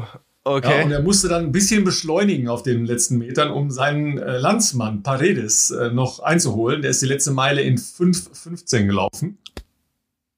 Ja, das ist relativ schnell. Das ist schnell, ja. Ja, das ist, das ist gut unter drei Minuten Tempo, aber ähm, da geht's bergauf. Ne? ich wollte gerade sagen, im Central Park ist halt, äh, ja, das äh, ist halt auch nicht flach. ja. Und ähm, ja, das hat ihn natürlich äh, berühmt gemacht, diese beiden Marathonerfolge. Der ist äh, immer noch Botschafter des Texel-Halbmarathons. Also äh, dieser Halbmarathon, der auf äh, Texel, äh, falls äh, ihr das nicht kennt, äh, ist natürlich von uns aus hier fast äh, ein Tagestrip, äh, eine kleine Insel äh, vor Holland, äh, wo man sehr schön auch laufen kann. Und da gibt es eben einen Halbmarathon. Da ist er Botschafter immer noch. Wie kommt ähm, das? Ist der da mal gelaufen? Der ist da mal gelaufen, ja. Der ist äh, einige Male in, äh, in, in Niederlanden gelaufen und äh, der trainiert übrigens Madai Perez, die äh, Rekordhalterin im, im, Marathon. Der hat äh, mehrere Unternehmungen, ähm, drei oder vier Coaching-Unternehmen, ähm, die sehr erfolgreich Langstreckenläufer trainieren. Und weil er ja äh, weiß, was er mit seinem Leben anfangen soll, kann und muss, ist er natürlich inzwischen Triathlet. Ja, der gute Kermann. Ja. Hat er gedacht, er braucht nochmal neue Herausforderungen. Ja, er braucht nochmal eine neue Herausforderung. Ich habe das Gefühl, dass er auch nicht schwimmen kann. Ja, weil er hat äh, seine Bestzeit hat er aufgestellt beim Ironman in Cozumel. Cozumel ist eine Küstenstadt in, in Mexiko, mhm. ein für Ironman-Verhältnisse, das kennt man. Ja, also da fährt man mal nach Cozumel. Ähm, da ist es zwar auch warm, aber dadurch, dass das halt am Meer ist, nicht so, so super, super heiß. Ähm, windanfällig relativ flach, also für ganz gute Zeiten. Und da hat er eine, eine Zeit erreicht von 10 Stunden 40. Das ist jetzt nicht so super, wenn du mal 208 Marathon gelaufen bist. Sagt mir, dass er entweder äh, ein Problem mit dem Rad hatte oder nicht schwimmen kann. oder beides. Oder, oder beides und ist den Marathon trotzdem noch in 2 Stunden 20 am Ende Also jetzt, äh, ich, ich, möchte jetzt nicht sagen, dass äh, 10 Stunden 40 Pillepalle sind, aber wenn du ein Weltklasse-Ausdauerathlet warst, ist das jetzt nicht äh, etwas, wo man sagt, okay, ja. äh, wow. Ja, ja. Ähm, an der Stelle äh, seine Bestzeit im Halb Ironman ist äh, eine Minute langsamer als, äh, als meine, aber äh, er hat es in Buffalo aufgestellt und wenn ich mich richtig erinnere, sind da ganz schön viele Berge und ich habe es in Bocholt aufgestellt und da sind keine Beides mit Berge. B. ja, genau. also, ne? Ja, so viel zum äh, mexikanischen Laufen. Ne, Habe ich noch was, was Wesentliches vergessen? Glaube nicht. Ne? Also jedenfalls ganz spannend. Ja, vielen Dank für die Anregung. Ich bin äh, mir jetzt nicht sicher, ob, ob jedes Land der Erde äh, ähnliche Dinge äh, parat hat, aber sagen wir mal so, es, es lohnt sich mal da, da mal gucken zu Wird sehr viel Recherchearbeit nötig sein für uns für die nächsten ja, Folgen. aber also ich finde das ja sau spannend. Ja. Es sind ja immer wieder so, so Kleinigkeiten, die halt erstens zeigen, wie vielfältig äh, so eine einfache Geschichte wie Laufen ist. Ja. Und äh, die ja auch einfach, also ich finde es, ich hoffe, ihr, ihr zu Hause auch, ja. Ich finde es halt sau spannend, äh, mal über den Tellerrand zu gucken und, und zu, zu sehen, was, was, was haben eigentlich andere gemacht, was machen eigentlich andere und, und was sind das für, für äh, Männer und Frauen, die sich da diesen Geschichten stellen und äh, was sind die Bedingungen, was machen die anders äh, als wir. Ja, ähm, ich meine, du hast wahrscheinlich auch schon versucht, dich mit kenianischem Essen irgendwie aufrechtzuerhalten. Die schwören ja darauf. Ich würde es jetzt als relativ langweilig empfinden, ähm, aber ähm, hast du dieses, diese fermentierte Joghurtmilch da, hast du das auch schon mal probiert? Nein, das äh, habe ich mir nicht gegeben. das also aber vor sehr allem, schnell, das vor allem, ja, also es gibt ja wirklich Sachen, die probiert man auf jeden Fall mal, das gehört dazu. Da allem voran natürlich äh, Ugali, also der, dieser Maisbrei. Aber nichtsdestotrotz. Das kann ich mir ja vorstellen. Maisbrei kann man sich ja vorstellen. Genau, das schmeckt hauptsächlich ja. nach dem, das, was du halt dazu noch isst, sage ich jetzt mal. Wollte ich gerade sagen, da, da schmeißt man irgendwas rein, ja. Äh, aber die, die machen keinen Zucker da rein, ne? Nee. Nee, nee, nee. Also das schmeckt einfach nach nicht viel, ehrlich gesagt. Einfach wie so ein, wie so ein Kartoffelbrei, der halt nicht nach Kartoffel schmeckt, so ungefähr. Aber da schwören die drauf, das wird ja teilweise in den äh, Wettkampfhotels, ähm, also bei den Marathons, äh, auch extra für kenianische Athleten zubereitet, weil die da sehr picky sind. Also die wollen halt äh, auf gut Deutsch genau das essen, was sie halt zu Hause essen. Das ist jetzt bei uns äh, ein bisschen schwieriger, weil Ugali ist jetzt halt nicht der Standardrepertoire üblicherweise, was du abends mit irgendwo auswählen kannst. Deswegen, deswegen wird das äh, gerne äh, quasi als extra angeboten. Ähm, ansonsten in Kenia selber, bei aller Experimentierfreude sozusagen, mal Dinge auszuprobieren, versucht man natürlich trotzdem auch immer ein bisschen abzuwägen, dass das, was man isst, halt auch drin bleibt, sage ich jetzt mal im Idealfall, wenn man ein Trainingslager macht. Ich habe erst äh, diese Woche, nee, letzte Woche, äh, kurz nach unserer letzten Aufnahme von meinem äh, dänischen Freund Thais Nihus, mit dem ich ja schon häufiger trainiert habe, der jetzt eigentlich in Dresden Halbmarathon laufen möchte. Äh, ja, wir hatten geschrieben, er ist immer noch in, oder er ist gerade in Kenia, hat natürlich auch gefragt, wie es bei mir aussieht, ob ich auch noch komme. Habe ich gesagt, nee, Kollege, ich komme, ich komm, glaube nicht mehr, es sieht nicht so gut aus. Ähm, und er hat geschrieben, äh, kam auch nur irgendwann eine Nachricht, ja, Food Poisoning, äh, gestern gewesen. Er versucht gerade mal wieder so äh, sich ins Leben zurückzukämpfen. Und irgendwie gestern habe ich wieder eine Nachricht gelesen, was jetzt drei, vier Tage her ist. Gesagt, oh, das hat ihn so physisch und psychisch hier rausgenommen. Irgendwie, äh, ja, es kommt gerade so wieder auf, auf die Beine, aber fühlt sich noch nicht so toll. Ja, weil ähm, es gibt ja neben den Geschichten äh, Ugali und so weiter, ja, ähm, diese, ist das fermentierte Ziegenmilch oder, äh, oder Kuhmilch oder ich weiß nicht ganz genau mehr. Ja, ich muss nochmal nachschauen, aber auf jeden Fall ähm, eine fermentierte Milch, die wohl für ungeübte Mägen erstmal ähm, schwierig ist. Wobei man ja sagen muss, fermentierte Lebensmittel sind essentiell für unsere Darmkultur. Mhm. Und 80 Prozent unseres Immunsystems wird durch die Darmkonstitution äh, bestimmt.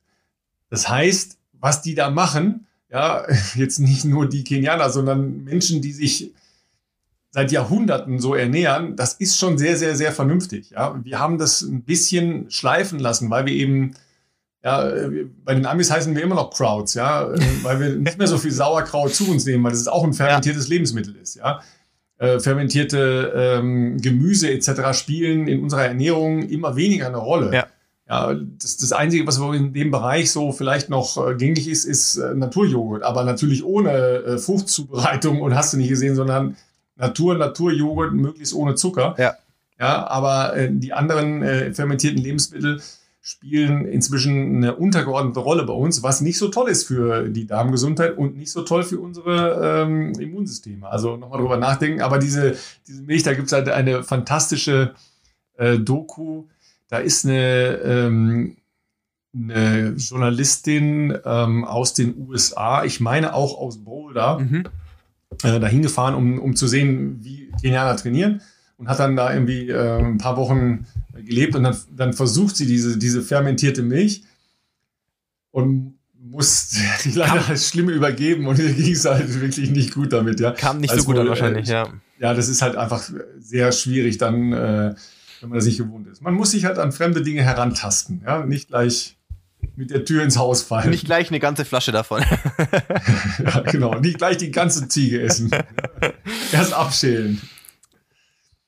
Ja. ja. Was haben wir noch die Woche? Wir, wir haben äh, ein paar fantastische äh, Laufergebnisse gesehen, ja, Richtig. wo ich wirklich sagen muss, wow, that's progress. Ja, ähm, und ähm, es gibt eine heftige Diskussion in Großbritannien, aber erstmal zu den Laufergebnissen. Ja, es gibt äh, aktuell ja grundsätzlich nicht so viel wie, äh, wie früher äh, Laufergebnisse, über die man sprechen kann. Äh, umso mehr freuen wir uns natürlich, dass es mal wieder was stattgefunden hat. Und zwar in Berlin am vergangenen Wochenende.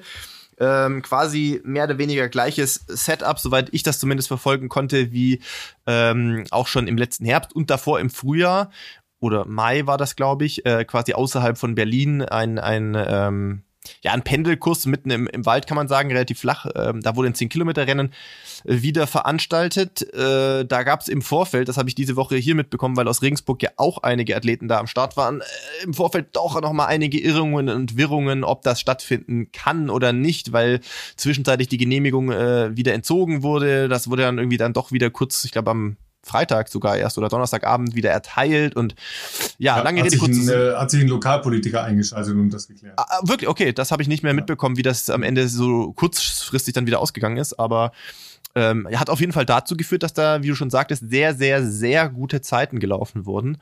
Ähm, und zwar, ich würde mal sagen, also in der Breite der Spitze, muss man ja sagen. Also da sind, glaube ich, äh, gefühlt von jedem zweiten, das reicht wahrscheinlich gar nicht, für jeder zweite Teilnehmer äh, ist da irgendwie eine, eine, überragende Bestzeit gelaufen. Also es scheinen auf jeden Fall auch gute Bedingungen gewesen zu sein. Ähm, ich denke allem voran äh, die Jahresweltbestzeit von Miriam Datke bei den Damen Äh, die liegt bei 31, 41 oder habe ich so 44? 41, glaube ich. Ja, ich meine auch 41, ja. Ähm, das ist äh, nicht nur eine große Verbesserung äh, ihrer, ihrer persönlichen Bestzeit, sondern ähm, ist tatsächlich auch äh, Jahresweltbestzeit. Und ähm, Laura Hottenrott, meine ich, ist auch Bestleistung gelaufen ja, auf Platz 3. Ja, ja. 55 Minuten Bestleistung. Also 55 äh, Sekunden schneller als ihre bisherige. Okay, das ist auch eine, eine Welt ja. äh, auf jeden Fall. Und beide haben ja die Perspektive. Äh, Laura hat ja einen Startplatz noch für Hamburg bekommen als Nachrückerin. Genau, Miriam äh, läuft in schon, Dresden. Hat ja schon gesagt. Und äh, Miriam äh, macht Debüt, glaube ich, in Dresden. In ne? zwei bei, Wochen. Äh, bei der, es ist auch eine Pendelstrecke, ne?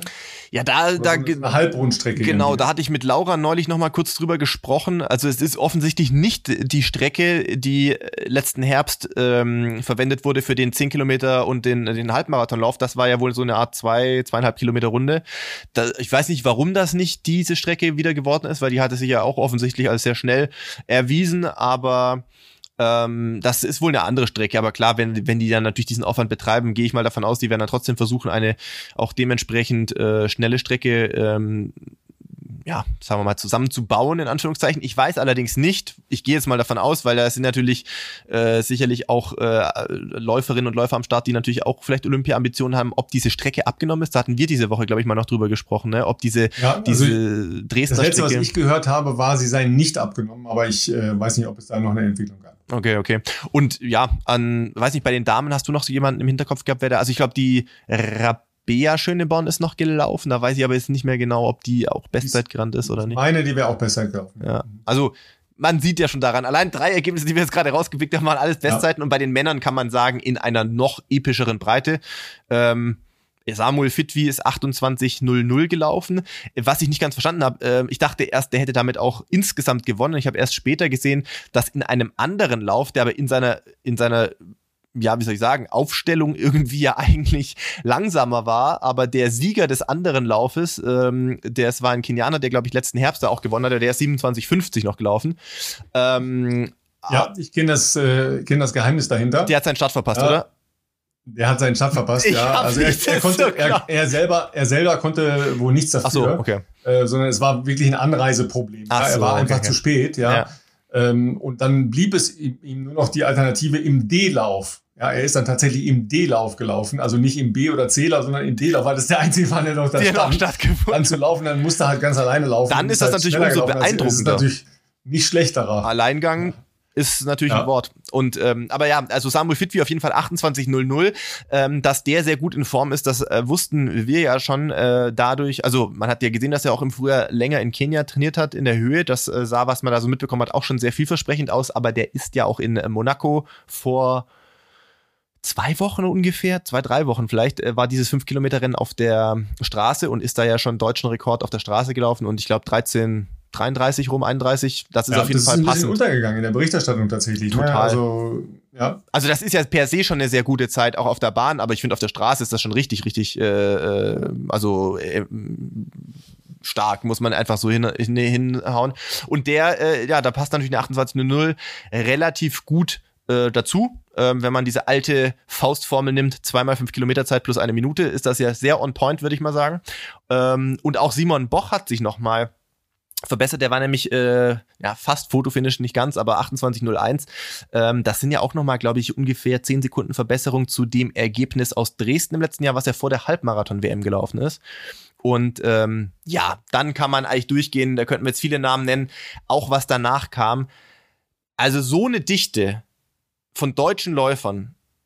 Ähm, es gab auch natürlich ausländische Starter, auch da holländischer Rekord und so weiter und so fort, aber auch trotzdem, also die Vielzahl an sehr, sehr, sehr guten deutschen Männerergebnissen habe ich in der Form selten erlebt, muss ich sagen. Also in den letzten Jahren auf keinen Fall. Und das ist ja ein sehr, sehr gutes Zeichen auch äh, jetzt ähm, vielleicht auch mit Ausblick nicht nur auf die anstehenden Straßenwettkämpfe, äh, Marathonläufe, sondern auch äh, waren da ja eine Menge Leute dabei, die eigentlich ihren Fokus noch auf der Bahn haben. Da bin ich sehr gespannt, ob man auf der Bahn auch ähm, die Zeiten dann ähm, umsetzen kann oder vielleicht sogar ausbauen kann.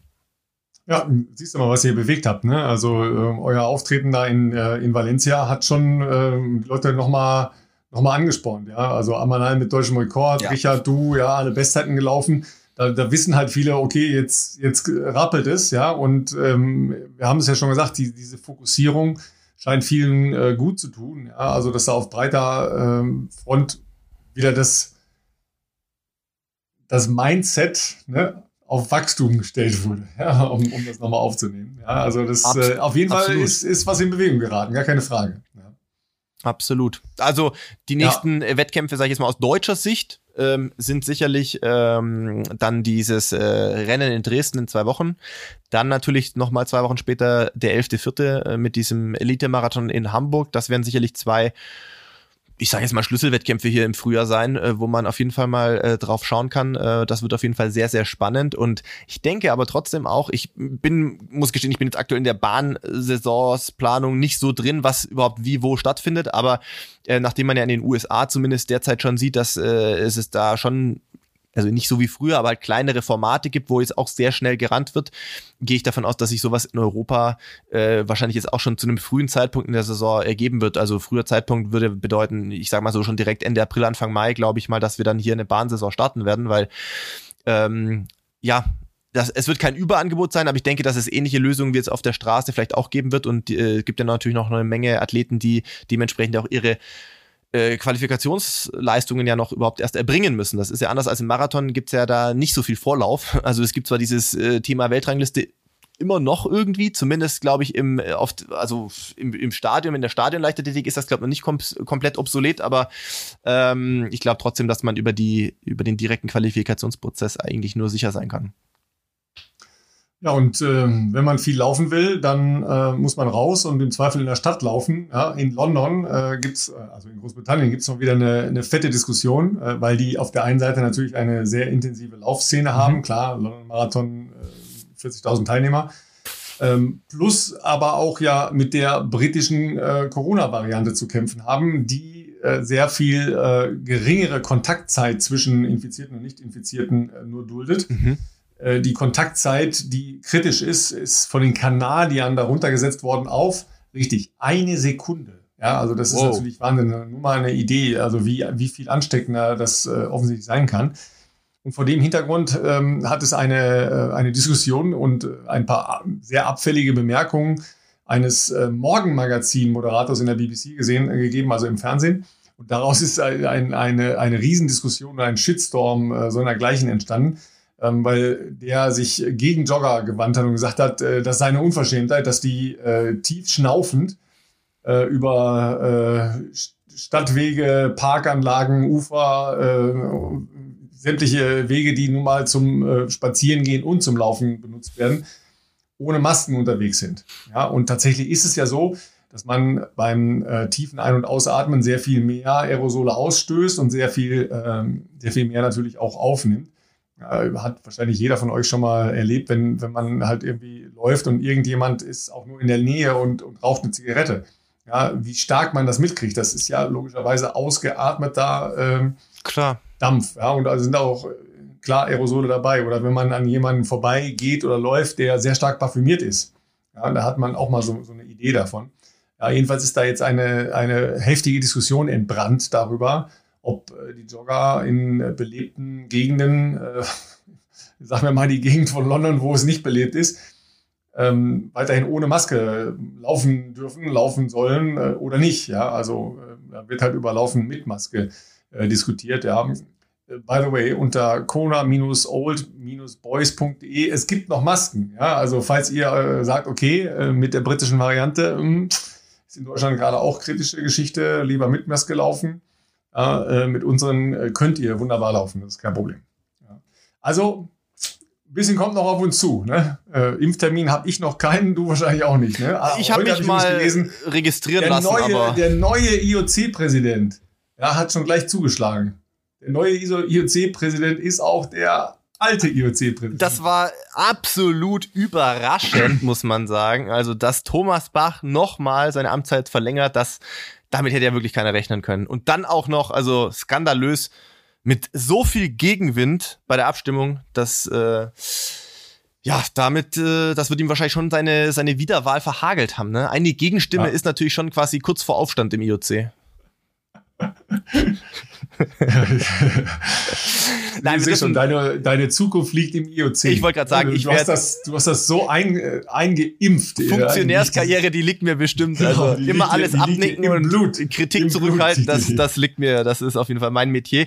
Ähm, nein, also sagen wir mal so, ich habe das äh, Thema tatsächlich aus Interesse ein bisschen intensiver verfolgt, überwiegend über äh, Twitter. Da gibt es ja doch den ein oder anderen ähm, journalistischen Kollegen, äh, der das äh, auch mehr oder weniger äh, sarkastisch auch begleitet hat. Es gibt aber auch tatsächlich ein paar Artikel dazu, auch äh, in der Süddeutschen Zeitung, die natürlich jetzt auch nicht mit Kritik gespart haben, ähm, was ja aber auch, sagen wir mal, in vielerlei Hinsicht durchaus auch berechtigt ist, sogar, also sowohl was Vergabepraktiken anbelangt, ähm, auch die Auswahl der Länder, sage ich jetzt mal. Ich weiß nicht, ob China 2022 für die Winterspiele so ein Glücksgriff war mit äh, gewissen ähm, Vorgängen im Land dort so. Ja? Ist jetzt vielleicht aus ethisch-moralischen äh, Gesichtspunkten schon die Frage, ob das dann da sein muss, aber ähm, ja, gibt ja auch andere Baustellen noch, ähm, die man da ähm, thematisieren könnte. Ich weiß nicht, das mit Frankie Fredericks wirst du wahrscheinlich auch mitbekommen haben, dass ja, er da einen interessanten Anruf noch bekommen hat, dass er vielleicht erstmal die nächste Zeit nicht unbedingt nach Frankreich reisen sollte. Man hätte da so, also eigentlich, sie wollten ihn nur so anrufen, aber zufällig wird da auch ein Strafverfahren ähm,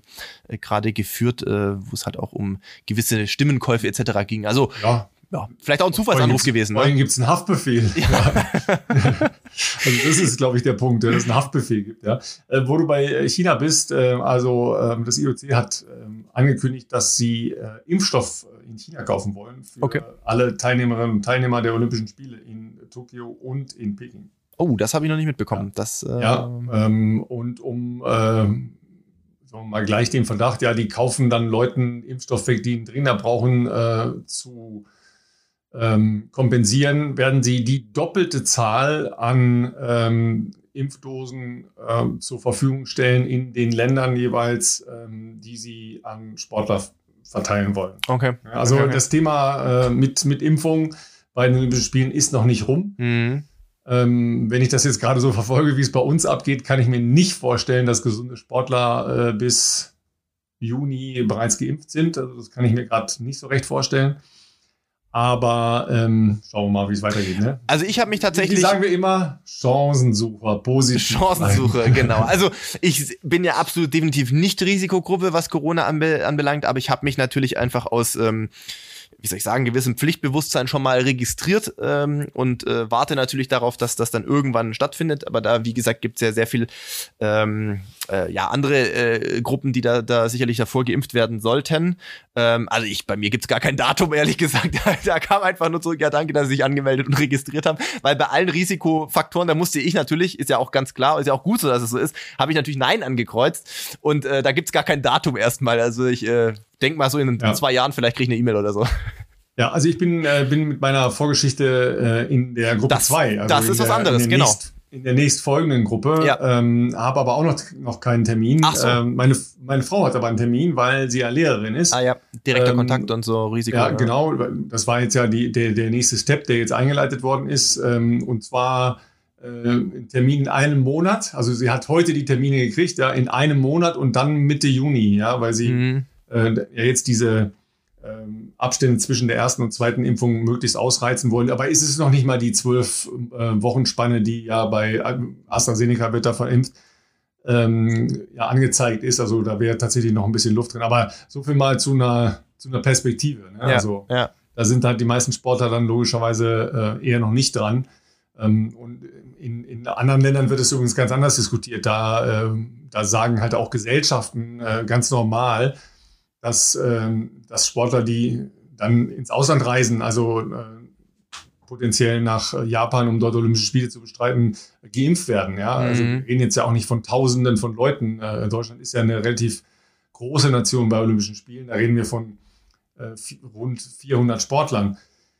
Das, da würde ich jetzt mal sagen, die Restimpfungen pro Tag, die weggeschmissen werden in Deutschland, äh, wird sich so in der Größenordnung bewegen. Ja, also wenn man mal realistisch ist, äh, wir führen da natürlich äh, eine tief religiöse äh, Diskussion drüber. Ähm, ich bin grundsätzlich zwar auch dafür, die Impffolge, die Impffolge einzuhalten, aber ähm, wir könnten auch ein bisschen entspannter damit umgehen und würden wahrscheinlich schneller mehr Leute impfen, wenn wir jetzt nicht so bürokratisch vorgehen, sondern sagen so, okay, natürlich gilt die Impfreihenfolge grundsätzlich, ja, aber Wollen wir uns hier schon wieder zu Hobby-Virologen aufspielen? Auf gar keinen Fall. Auf gar keinen Fall. zu Impfexperten. ja, äh, rein private Meinung. Ja, ja, ja, ja. Das, ähm wann, wann gehst du wieder laufen? Ich gehe jetzt gleich noch. Ja, ich äh, ich habe schon die vierte Einheit diese Woche laufen. Meine Fresse. Ralf, Läufer. Äh, da, also bei den Kilometern, da machst du mir Konkurrenz wahrscheinlich. Also ich war heute Morgen ja schon, deswegen ähm, zweimal am Tag ist aktuell in meinem Zustand noch nicht äh, angezeigt. Oh, darfst du Radfahren? Dürfte ich, aber jetzt habe ich tatsächlich die Rolle abgebaut. Ich habe jetzt doch gedacht, ähm, ich geb's, ich geb's. Was ist denn mit dir los? Ich, ich, ich geb's Ach, du gehst ja draußen Radfahren, das ist natürlich noch besser. Ja, ich wollte gerade sagen, ich habe mir jetzt erstmal einen neuen Mantel gekauft, weil ich festgestellt habe, als Nicht-Profi ja. mit einem normalen Mantel, da ist nicht mehr viel übrig von meinem Mantel. Nee, das, äh, also ich meine, die, es gibt tatsächlich Spezialmäntel, die man auf die Rollen drauf macht. Genau, genau, das hatte ich natürlich nicht. Ich habe das meist auch nicht gemacht, dann, dann muss man mal einmal einen neuen Mantel kaufen. Ja, genau, genau. Aber den, den haben wir jetzt schon montiert, da habe ich auch mal wieder was gelernt, auch äh, immer mal wieder was Neues lernen. Ne? Habe ich in meinem Leben jetzt auch noch nicht irgendwie großen Mantel tauschen müssen und einen Schlauch. Aber ähm, das war auch eine kleine Challenge, muss ich sagen. Also, muss sagen, so die letzten Dinger mit so einem Mantelheber, da musste schon ordentlich rein reindrücken, dass das irgendwie noch äh, alles klappt. Aber ich glaube, es, es funktioniert. Und ähm, nee, ansonsten, äh, was mache ich heute natürlich noch? Ja klar, ich gehe natürlich nochmal zum Arzt, weil was mache ich auch sonst? Es wird mir langweilig. Hast du sonst nichts zu tun. Ja, können wir noch ein bisschen auf die MRT-Bilder gucken. Keine Ahnung, was uns sonst noch einfällt, was wir noch machen könnten, aber äh, ach ja. Nee, äh, sonst steht heute bei mir nicht mehr so viel an, außer natürlich später der Upload der Folge. Ähm, ja, ansonsten hoffe ich, dass du jetzt mal, ja, hier 16 Uhr, ja, ich muss noch, noch warten, schönes bis Wetter der, bis der Sturm ein bisschen durchgezogen ist, weil es ist schon sehr, sehr, sehr windig, soll heute Abend ein bisschen weniger werden. Das heißt, äh, es wird eher ein Lauf äh, in den äh, Sonnenuntergang. Aber hinein. wann wird es bei euch dunkel? Ganz sicher ohne Grubenlampe. Ah, okay, das, das ist natürlich sowieso klar, hätte ich auch nicht anders erwartet. Aber wann wird es bei euch dunkel aktuell? Also so auch 6 Uhr rum oder? So Viertel nach neun. Was? Nein, nein, aber also wir sind, äh, wir sind jetzt gestern, glaube ich, gestern und vorgestern so kurz nach äh, sechs gelaufen. Äh, das ist okay. möglich. Okay, okay, okay. Ohne Lampe. Ja, äh, aber ich habe heute auch gesehen, wirst du auch gesehen haben, das vielleicht noch als Abschluss ähm, auf Instagram, jetzt fällt mir der Name, fällt mir der Name natürlich spontan nicht ein, äh, uns hat heute ein Hörer äh, markiert in seiner Laufstory, ähm, ich glaube, dass er geschrieben hat, ähm, der Timo war's. Der Timo hat uns äh, heute geschrieben, dass er, ich nehme mal an, er ist mit Grubenlampe vielleicht gelaufen, jetzt will ich ihm nicht Unrecht tun. Ach so, um, um 0.27 Uhr, ja, ja, das habe ich gesehen, ja. 0 Uhr. Und er ist in der, irgendwo in der Innenstadt gelaufen. 0 Uhr 11 also, bis 1.25 Uhr, also das ist auf jeden Fall eine der, der der verrücktesten Laufzeiten, die ich so das zuletzt gesehen wir dann eher präsenile Bettflucht. ja, das ist ein anderes Phänomen. Aber wenn du in der Stadt läufst, da kannst du ja, da brauchst du ja keinen, äh, um die Uhrzeit kannst du ja auf fast jeder Straße normal laufen. Das ist richtig. Ja. Er hat geschrieben, er war bis 23.30 Uhr im Büro und äh, hat noch den Kopf frei bekommen müssen. Dann ist er einfach um 0 Uhr laufen gegangen. Sehr, sehr geil. Finde ich cool, ja. Ja, an der Stelle denken wir vielleicht mal über Work-Life-Balance nach. Aber gut, manche, ja, bei uns sagt man, jeder Jack ist anders. Ja, ja, das stimmt. In dem Sinne würde ich sagen, äh, geht rauslaufen, solange die Sonne noch scheint und solange das Wetter schön ist. Und wenn es nicht der Fall ist, geht trotzdem rauslaufen und ähm, und wenn ihr uns noch einen Gefallen tun wollt, ähm, ja. für die Leute, die das noch nicht getan haben, das können wir mal wieder einen kleinen Aufruf starten. Äh, wir hören, also ich weiß, dass die meisten von euch uns über Spotify hören, dagegen ist auch grundsätzlich gar nichts einzuwenden. Ähm, für die Leute, die uns aber auf Apple Podcasts anhören, das ist diese lilane App, ne? Ihr wisst dann schon Bescheid. Ähm, da kann man auch äh, eine Bewertung hinterlassen und äh, einen kleinen Kommentar. Wenn ihr da Zeit und Lust für habt, äh, würden wir uns natürlich drüber freuen. Ähm, das hilft uns natürlich auch ein bisschen da im, äh, ja, wie soll ich sagen, Sport-Podcast-Ranking etwas aufzuschließen. Und ähm, ansonsten empfehlt uns weiter. Gerne auf Instagram in den Stories, was ja viele von euch ohnehin schon tun oder auch gerne privat in eurem Freundes- oder Lauffreundeskreis. Ähm, ja, wir, ja, sagen wir das? Nee, sagen wir noch nicht. Aber wir haben so ein paar Benchmarks im Hinterkopf, auf die wir zusteuern und äh, ja, da würden wir freuen, wenn wir das natürlich hinkriegen. Das ist natürlich für uns auch Ansporn, weiter interessante Gäste äh, auch wieder einzuladen. Heute hatten wir mal wieder eine reine äh, Zweierfolge, äh, ein bisschen Laber-Podcast, fand ich aber auch schön, hatten wir lange, lange nicht mehr. Und ähm, wir droppen jetzt noch keine Namen, aber wir haben noch ein, zwei im Hinterkopf, an denen wir gerade dran sind, dass wir das vielleicht möglich machen können. Ich glaube, das würde euch auf jeden Fall auch wieder freuen. Macht's gut. Ciao, ciao.